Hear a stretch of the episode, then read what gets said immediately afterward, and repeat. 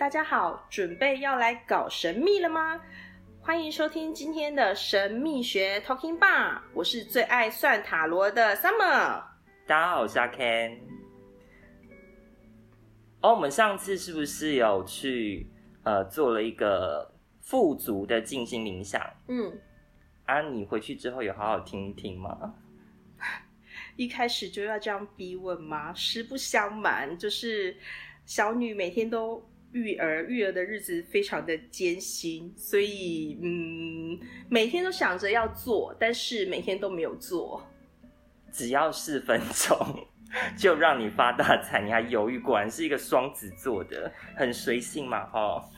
好啦，那呃，其实上次的这个录音档里面的话，有人听了之后啊。觉得里面讲到一些专有的名词，譬如说我有带到星轮、太阳神经丛。对，你光听这个，你会有什么想法吗？你大概听得懂在说什么吗？心轮的话，就是那种电视节目，不是都会在胸口，然后画一个那种圆圈圈，然后发亮的那种吗？应该是就是那种概念嘛。那太阳神经丛呢？这个就有点比较难形象化了。是说好。那么我稍微说明一下哈，其实这个是一个脉轮系统，它源自于印度这方面的阿育吠陀啦，就比较传统的这个身体的能量疗愈，那它就遍布在我们身体脊椎的这个中轴，就是一个柱状的这个中轴上面，然后一直从头到我们的就是会阴的位置，那一共有七个脉轮，嗯，对，那就包含了。顶轮在我们的头顶，嗯，对。那眉心轮在我们的两个眉毛之间，哈、嗯。那接着就是我们的喉轮，嗯，好，再往下带就是心轮，嗯，就是在我们的胸口的正中间这个位置。嗯、那再往下的话就是太阳神经丛，又称作胃轮，嗯。再往下的话是脐轮，它的位置在肚脐三指腹这下面这个位置，嗯、就是丹田，大概丹田的位置。嗯。那最后是海底轮，那在我们的会阴的地方。那这个能量中心点这七个脉轮呢，它们都有管辖的能量场，嗯，也深深的连接到我们的身心灵三个部分，嗯。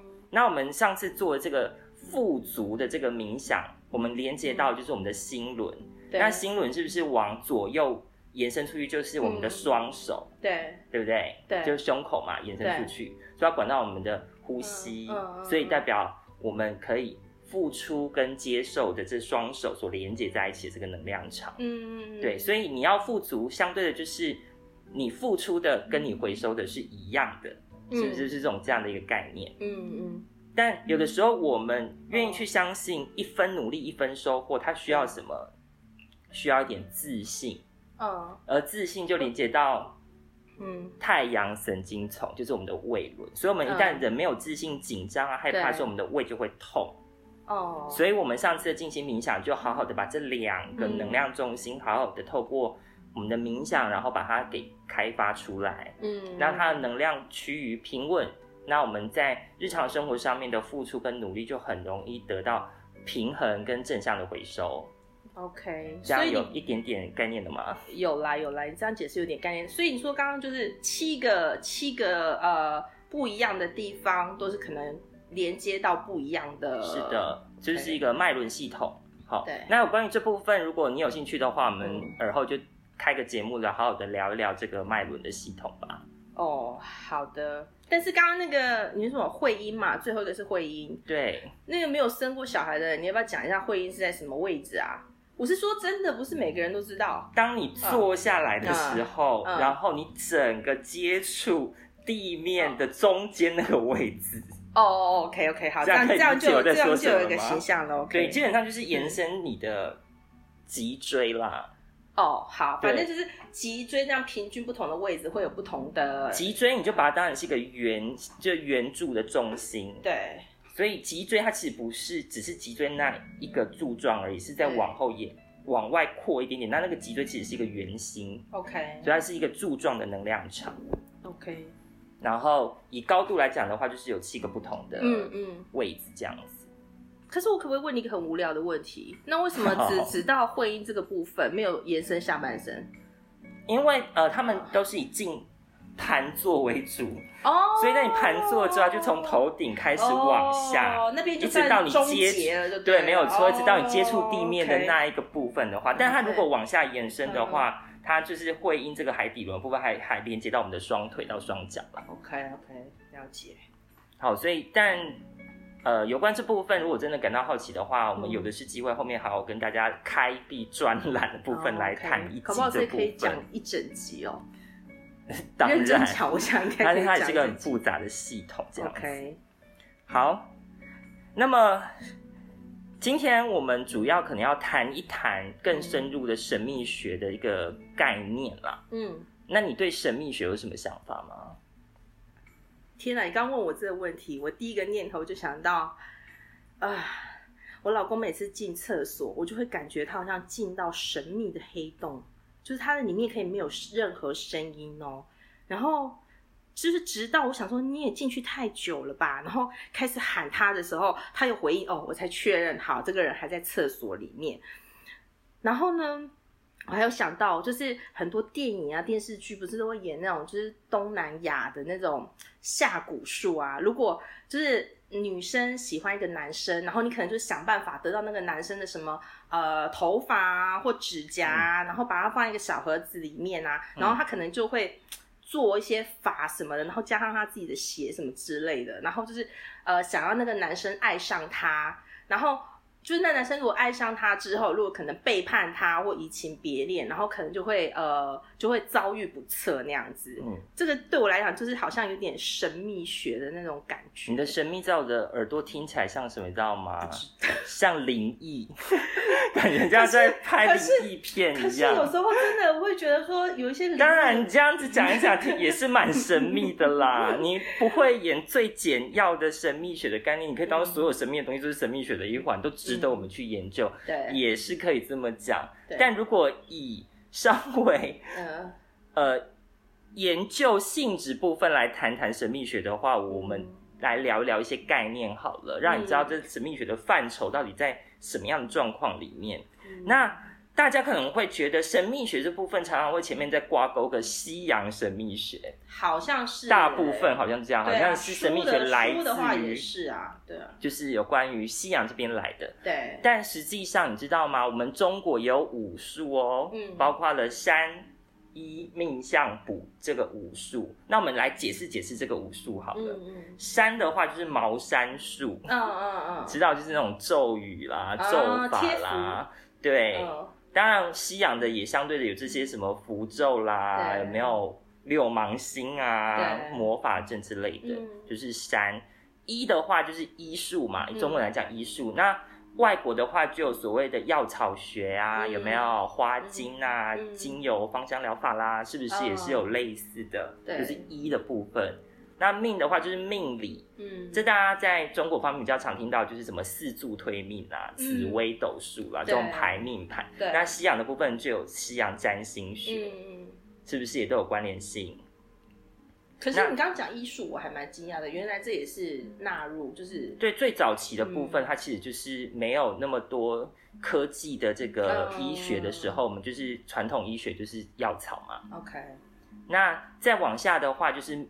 相，三一命相卜的相，嗯嗯嗯，相的话就是相术，嗯、相术的话是什么？你知道吗？就是看面相，看手相。嗯、所以西洋也有手相跟面相学哦，跟我们中国的部分其实是有点大同小异的。啊、真的、哦？是的，没有错。西洋也还有，所以西洋也有这种，嗯呃，神秘学相关的这个相术的这个部分。嗯、好，那卜术的话，当然我们。中国就很多了嘛，梅花易经啊、龟卦啦之类的，然后西洋就是塔罗牌啦，有没有咖啡占卜啊 之类的？所以其实这方面真的也都颇广。哎，鸟卦也是吗？算卜术，也算，就是卜。所以你知道这部分其实是有一些连结的，所以不是测妖神秘学就一定都会只跟西洋有关系。其实我们中国的牵连也不少。嗯，说实在的哈。那接着，如果我们就呃比较专业的部分来谈谈神秘学的话呢，嗯、它其实是呃这是维基百科来的哦。对，我们来看一下维基百科怎么去谈这个部分。它指的是神秘的知识，嗯，所以它是跟知识有关的哦。嗯嗯。第二个就是它是跟超自然有关的知识，嗯，所以它都以知识为基础，然后来研究这些东西，所以它其实也没有那么怪力乱神。相对之下，有关于这个神秘学对应到的就是科学，所以是相反的意思嘛？因为一个是超自然，啊、一个是研究自然的科学啊，自然科学有没有？嗯，所以他们其实是相对的两门学问。嗯，对。那么有关于这个名词，常常都是用来设定特定的一个。呃，族群所研究的这个部分，可能跟文化有关系啦，嗯、或者是跟他们一些传统的这个古人的智慧有关系。嗯嗯嗯。好，我觉得这部分是呃，在国外部分是比较被尊重的，他们称作神秘学家，而我们台湾也被尊称为民俗学者。哦、oh，OK。所以这些其实都有很大的关联性。嗯、那如果以他的呃旁称来讲的话。也有很多人就在呃这部分称作为玄学。哦、oh，OK，对，这样大家就比较常听到了嘛，嗯、就讲神秘学，然后我觉得哎，什么东西？对。对，所以其实它就是一个呃泛指神秘学相关的这些状呃状况或者是这些情形，对，它有它的解释。好，那我们来谈谈它到底有哪些事情是真的跟神秘学比较有关联性的呢？嗯、我们刚刚上午已经谈到一些了，嗯。神秘学的三大主流，嗯，当然以西洋神秘学来讲，三大主流啦，它其实是占星，对，生命灵数，对，跟塔罗牌，对，这是他们的三大主流。就一开始的时候很盛行，跟大家常接触到就是这三大主流。其实到现在也是啊，西洋现在就更多元了，更多元。我这里谈到包括了有什么灵摆。灵摆中中的那个摆，然后这边摇来摇去。不是中的摆，就是可能就是你把一个特定的物品，然后用丝线或特定的东西绑住了之后，它可以摆动。它听起来就是跟碟仙一样的概念吗？类似，类似。你的碟仙，它可能会更趋向于就是西洋的所谓的那个灵灵感板。它就是在上面会写 A 到 Z，然后就开始有 Yes 或 No，就可以把手指放在上面。对，就跟我们在问碟仙一样，那是比较偏灵感版。灵摆的话，基本上就是有可能垂坠物可能是钥匙，对，也可以是水晶矿石，或者大家比较常看的可能是水晶矿石，那你可以拿来问事。但近期的研究已经可以把水晶灵摆拿来做一些疗愈，是身体方面、灵性方面的疗愈。你可以透过这部分把能量导引到灵。灵摆上，然后再注入到你的气场跟你的身体里面的补充，这种、嗯、就是灵摆疗法。嗯、那当然还有什么呢？通灵啊，哦、通灵就是很神秘啦，通灵很很接近你刚刚所讲的那种灵异现象那一种，就是电影里面常拍到的嘛，对，对不对？接着还有什么呢？魔法，嗯嗯，但魔法听起来是恐怖的啦。我们上一集也有提到，就是我之前去看《千年密咒》这个部分。对。但其实魔法就是现代能量科学来讲，只是运用能量的部分而已。哦哦哦。对。譬如说，我们都知道月圆的周期，嗯，会影响到我们的情绪。对。你的情绪会不会影响到你的行为能力？当然会啊。对，你的行为能力会影响到你的某一些行为的模式，这些状况，相对之下会影响到你的什么事情行为后的结果。对，所以我们是不是也很习惯在初一十五拜拜？对，那你讲，所以那个部分不只是一种情绪上的影响，嗯、甚至还有一种精神方面的信念在里面。嗯，譬如说月缺的时候没有月亮，对，对，那月圆的时候就是一个圆满的象征。所以我们在初一十五的时候拜拜，就象征着在追求一种事情无中生有而得到圆满的结果的一个过程。哦，所以是不是一种古时候的人的智慧？对耶。好，所以这部分就是一种小魔法，是真的有运用到一些古时候的人的智慧的。嗯，所以它其实是运用到一些能量上的状况。嗯，有什么问题吗？对，我有我有点想离题了。你刚刚讲那个月亮影响到情绪，所以其实狼人也是这样，对不对？因为狼人不是也是跟那种就是月亮的那种阴晴圆缺变化是有关系。哦，这方面就谈到了所谓的神话学跟神怪学的部分了。哦而且它也在我们神秘学的领域里面哦。当然，我们也是今天我们就是先做个简介，嗯嗯，然后我们就好好来谈一谈这些。如果各位听众有兴趣的话，嗯、我们就好好来谈一谈，就是这种中国的、西洋的神怪的，对，然后我们透过这样子的信念，然后看它能够在我们的生活上，在某种程度上面，搞不好可以带来一些正向的影响。嗯，了解。对，譬如说你想要强化你的野性，你就可以去召唤狼人来赐予你这方面的精神力量之类的。你刚说野性是比如说勾引人那种野性吗？你所谓的野性是什么？那个是兽性吧？Oh. 不好意思，野性跟兽性傻傻分不清。好，所以刚刚提到就是魔法方面的话，当、嗯、然就有很多派别啦。那有机会我们再另外的来做好好的解释，因为最基本的大家可能听过黑魔法、白魔法之类的。嗯，对对，所以它是趋向于你用途跟目的性的不同而已。对，好，那么今天我们在呃。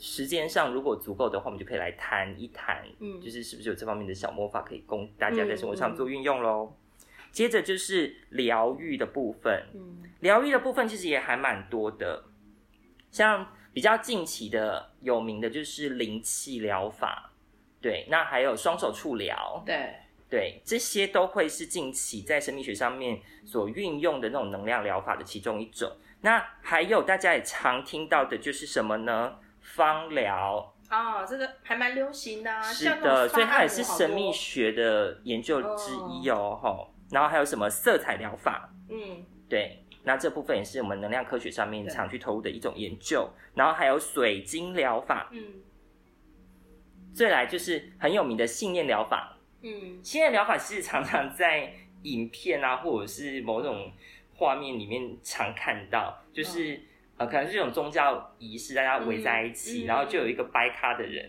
然后就是双手放在他上面。现在神赐予你什么的话，就突然间法喜充满，就站起来说：“我痊愈了。”这个就是信念疗法。所以你可以看到，我们从这个部分里面就有谈到有这么多的疗愈方式。嗯、接着就是呢，呃，超感官的部分。嗯，对，就我们。一般而言，会把它称作可能天眼通，第三只眼那种吗？对，嗯、天耳通。嗯，对，所谓的天眼通指的是我我现在人在这里，但我却可以看到很远很远的某个地方发生了一些什么样的事情。对，对，它不是预知哦，是这个当下我看到，嗯、然后称作遥视。嗯嗯。对，这就是天眼通。对，那天耳通的话，就比较多的解释啊，就有说、嗯、有人说我可以听到你的心声，嗯，我可以听到读心术吗？像读心术那样吗？呃，类似，嗯。那一方面的天耳通，也有人把它诠释成他听得到高龄跟无形的声音的表达。对，这些也是天耳通的这部分。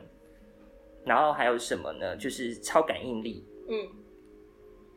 就我突然间感觉到，哎、欸，你这个地方暖暖的、热热的之类的，嗯，感受气场、超感应力，哦，大家就可以透过这种超感应力来扫描你的身体是是哪里不健康，哦，这这也是一种有关于超感官这方面的一种神秘学的研究。嗯、然后呢，再就是他心通，那个是什么？它有一点点类似你刚刚讲的读心术，但它比较不同的是，它可能不一定是通到人。嗯，对，所谓的它有可能会通到的是，譬如说，呃，某个神，对，或些什么的，他告诉他要表达些什么，我突然间就知道了些什么。嗯，所以简单的来讲的话，我们通灵就可以分成四大类哦，嗯，就是看到、听到、知道跟感觉到这四种。好，应该简单的分法啦，齁。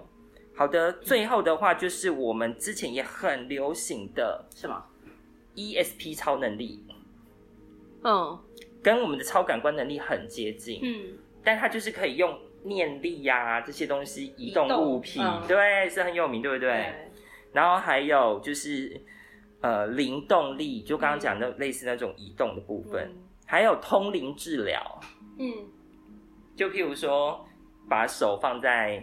身体上，然后把某个什么脏东西或癌细胞取走那一种，哦、就是某种，但这种大部分都是比人为比较难接受的啦。嗯，嗯，因为它真的有点超出我们常识范围，对就有点超自然的那个成分。那当然，最近还有一个很有名的是什么吗？什么？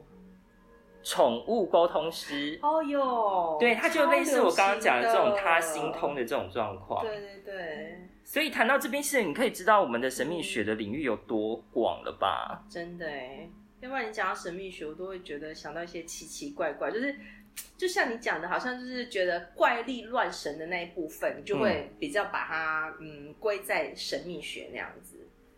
其实我们现在人就是比较愿意去探索。对，也比较没有那么多的禁忌跟束缚之下，我觉得好像从某个实际上，《秘密》这本书一出来的时候，大家就会知道那种吸引力法则啊，这种宇宙法则跟那种呃比较深的宇宙的这种循环的这种概念跟能量的运作部分，大家接受度越来越大了。对，大家的那个好像天线突然就被开启了，就是现在也是一个水瓶座的时代。嗯，所以大家都愿意去做一个研究啦。做一种理解的精神去研究神秘这一块，嗯，然后它变得没那么神秘了，嗯，对，而且也更像那种一个可以说的秘密，对，大体上是这样的一个状况的，嗯，所以我们现在聊到这里，是不是对神秘学多少有一点点概念了呢？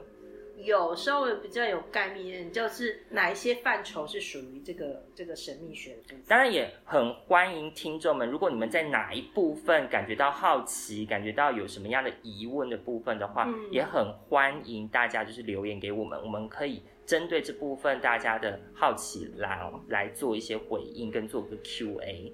说到 Q&A，那今天我谈了这么多，你有没有什么想问的呢？我当然有很多想问的，我已经那个 stand by 在旁边了。讲到那个神秘学啊，其实我还想到一点啊，就是我曾经有看过一些节目，然后那个人说，那个人说，其实我们人都是有预知能力的，只是我们现在的社会、嗯、哦，可能就是大所谓的成功，就是呃金钱啊这部分的。然后我就想到说。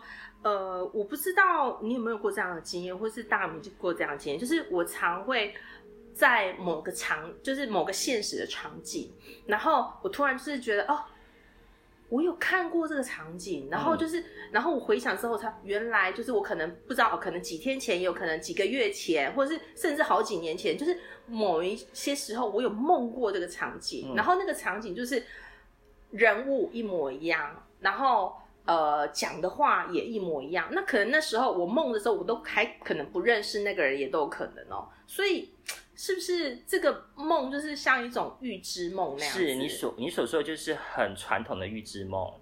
但这样的预知梦的话呢，嗯、也有一派的说法是，其实，在你睡觉的一个时候，嗯，你的游体脱离出去了。而做了一个穿越的动作，对，然后让你在某一个时空、平行时空里面，或某一个时光点里面，嗯、让你预示了一些事情的发生，然后你又把这样的状况带回你的潜意识里面，对。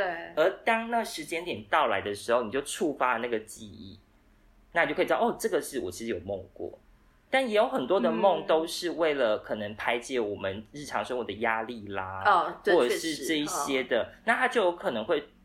可以运用所谓的解梦，嗯，就弗洛伊德这一些的解梦的这种概念，嗯、来反推你的情绪状况、嗯、心理状况，这些也是主要的。嗯、那额外的就是清明梦，嗯，清明梦的话就是呃白类似白日梦，你很清楚我在做梦，这样也算是一个清明梦的概念。OK，对，嗯、那透过这种清明梦、有意识的梦，也有人因为这个。夫梦会连接到你潜意识，跟你的潜意识里面种下种子，所以国外也有所谓的夫梦，就你梦得到，就视同于你未来有可能会成真的概念嘛，就做反向操作。嗯，对，因为你相信这个东西是你曾经梦过的，那有没有可能你现在梦的就是未来要发生的？对，你可以理解那种类似反推的动作，所以国外也有一个就是很有名的仪式，就是敷梦。对，那就可以。意思是说。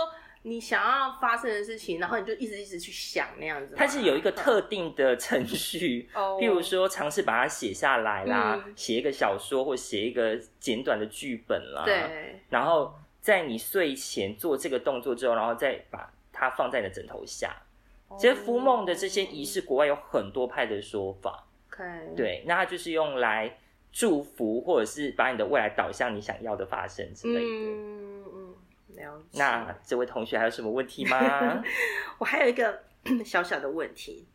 刚讲到那个，就是中国的呃，中国的也有是占星术嘛，这部分，嗯、那就是像我看那个古装剧啊，不是就是。就是古代那个朝代里面啊，都会有那种就是关心师那种，然后就是比如说哦，今天比如说下雨打雷很严重啊，然后刮风什么的，然后就是那些呃那些关心师就会说呃就是天有异象，然后要发生大事了。那这些是真的吗？我觉得如果回到山顶洞人的时候，然后他知道我们有农民历的，嗯、然后我们就可以知道什么时候是二十四个节气，什么时候是春夏秋冬。嗯，那你会不会觉得很神奇？对，但如果是再往前推一点的话，嗯、譬如说你现在是清朝人啊，或者什么时候的人，然后看到现在有天气预报，告诉你明天的什么几点到几点有可能会下雨，你会觉得很神奇。对，所以你可以知道，这个就 是古时候的智慧慢慢去衍衍生出来的。嗯，它就是一种你观察天象，然后慢慢的理解大自然的周期，嗯、然后把它运用到生活上的一个状况。所以那这样子讲起来，你觉得很神秘吗？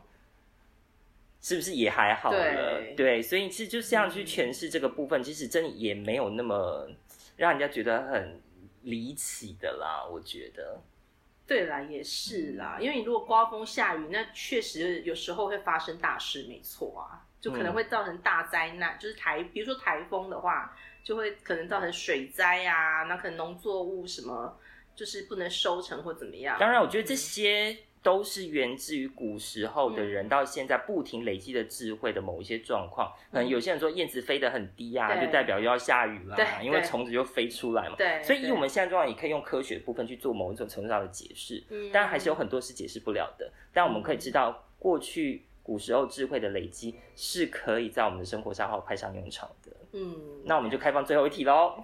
开放最后一题。好啦，呃，其实有些人会问我说，我们就我们开了这节目嘛，那有些人会问我说，哎、你，就是那么爱算塔罗嘛？那我就说，就因为塔罗很准嘛。那我就常常就是塔罗，我会觉得好像跟我有一种神奇的感应。那为什么？嗯，我第一个想到的是什么吗？可能我前辈子欠你太多吧，开玩笑的啦。好啦，那为什么塔罗牌会准呢？嗯、我稍微解释一下好了。其实塔罗牌的这个准确部分有很多种说法，对，那比较多的部分的讨论都是那一种。呃，我们透过塔罗牌，嗯，然后接触到所谓的集体潜意识，而这集体潜意识从中抽取出我们要的资讯，嗯，然后来反映当下的一个状况。嗯，讲最简单的说法，就是有意义的巧合。哦，对，所以你现在某一个动作，搞不好都是某一种集体意识上面去促成，它在某个时候要去触发的。嗯，对。譬如说，你刚好念了这么多书，然后就刚好考了这个分数，你真的有这么刚好吗？哦，那我的概念会更简单一点。嗯、在我处理这么多的个案之后，我能想象到，就是有的时候你在抽塔罗牌，就像是你在照镜子一样。对，现在的你就刚好是你看到的你，这就是一个刚好。嗯、你会曾经看着镜子说：“哇，天哪，怎么这么巧？这镜子跟我长得一模一样。”哎，嗯嗯嗯，所以就是他会。反映我的内心就对了，这个当下的品质。哦，这个当下的品质，对，所以我觉得在我工作这么久做这个塔罗的咨商的过程中，嗯、我慢慢的觉得，它真的也不是在强调未来一定要发生什么样的事情，嗯、而是让你反观你现在努力到什么样的程度，嗯、你投入这个行为到一个什么样的程度，嗯、而帮你做了一个模拟考的一个反应，哦、所以你当然不会那你的模拟考成绩是不是，哎，这个就是同于我联考成绩，所以我要报学校去。进到这个领域里面，我觉得这部分就有点太过了。Okay. 所以我们可以更客观来看到这个塔罗牌，它就在反映你这个当下的一个品质。嗯，那你也可以透过这个当下的品质，选择我要积极一点，或者是更随顺一点的来迎接你未来可能的一个状况，也可以做适度的调整。这样的解释，这位同学有满意吗？了解。不过这也是，我想这也是为什么塔罗就是它的那个嗯。预测的时间没有办法抓的很长的原因，对不对？对，没有错。毕竟你不会用今天的模拟考成绩，然后去预测你明年可以考几分啊？这样是不是有点诡异呢好，了解。好，那看一下时间，如果 OK 的话，那我们来给一个 bonus 好了。哦，是吗？今天又有 bonus？对，就大家敲鼓敲很久，敲边敲很久，一直想要就是 招桃花的。请问大家是谁？大家是谁？我的一些顾客，哦、顾客，然后我一些朋友常常想要在这方面能够好好的让自己发挥一下的一个空间。你这个招桃花是已婚人士也可以用的吗？或许你也可以针对一些可能生意上的用途，也说不定吧。好，那赶快教我们一下那个招桃花。好，首先呢，各位要先准备一个粉红色的纸，其实大小就不拘了。对，那么大大抵上啦，我觉得呃，一张四四 A 的纸应该是差不多的。嗯、然后我们就把它对折，嗯，它是会分成两边，嗯，然后左边跟右边，嗯，那右边代表你要付出的，左边代表你要回收的，嗯。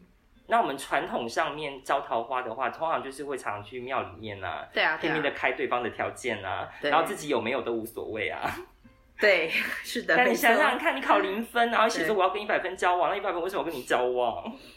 所以基于吸引力法则，我觉得这部分要回到一个平等的概念。嗯、对。所以我们回到我们刚刚讲，你把它对折变成两边了之后，嗯、你要在右边写下你可以付出的。哦。在一段感情里面想要去分享的，譬如说我喜欢旅游，嗯、对，那你就可以在对面跟着写下我可以跟喜欢旅游的人交往哦，那他是不是就是很对等？对对对，他也更容易产生生活上的共鸣。对对。对，但写的时候请不要自欺欺人，就明明自己没有到那个梗，然后就偏要写这个梗。譬如说我很喜欢赚钱，嗯、我可以赚很多钱，嗯、所以我可以跟赚很多钱的人交往。什么？我自己没有赚很多钱，不能这样写，是不是？这样一定是对等的啊！你骗自己，有没有可能会找一个人来骗你？哦，是不是？所以这部分也是要稍微留意一下，这样子。当然，多少不会演，你也可以做一点点，譬如说预支薪水的那种概念。譬如说我明年会好好的去旅游，所以我可以跟喜欢旅游的人交往。哦，这个是 OK 的，就对。就，但你自己先。开支票，然后要做到，要做到。嗯，OK。好，当你写好了这些内容了之后呢，嗯、那我们就把它对折回来，嗯、然后心心相印嘛。嗯。然后再拿一条红线，嗯，长度大概可以绕个三圈左右。嗯。对，那你就打一个活结。嗯。记得要打活结哦。嗯。因为如果你打死结的话，那到时候你觉得两个人不适合，这个也很难分掉了吧？哦。听起来就是个噩梦。不妙。对，这样的内容。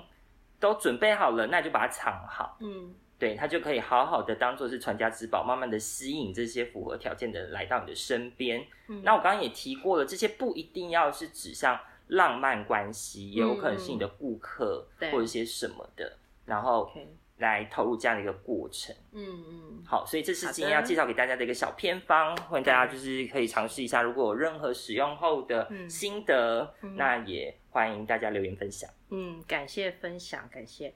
呃，我们今天节目到这边。那呃，今天 Ken 也说了很多呃神秘学的这个范围。那如果听众对于呃某一个领域特别有兴趣，或者是针对今天的内容想要发问的话，欢迎留言给我们或写信到我们的 email 哦。好，今天谢谢大家了，我们下周见，拜拜。